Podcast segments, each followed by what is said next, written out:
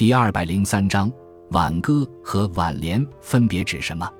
挽歌就是哀悼死者的歌，在古代送葬时，孝子在前执服，挽救者唱挽歌。上古时期没有挽歌，《礼记·曲礼》上“事木不歌，哭曰不歌”，临丧前则必有哀色，执服不孝。《左传·哀公十一年》记载，公孙夏命其屠歌于殡。于殡即送葬的挽歌，此后挽歌逐渐流行。《晋书·礼志》中记载，汉魏故事，大丧及大臣之丧，执服者挽歌。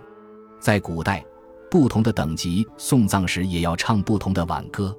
汉武帝命音乐家李延年作两首挽歌，《谢露》和《蒿里》。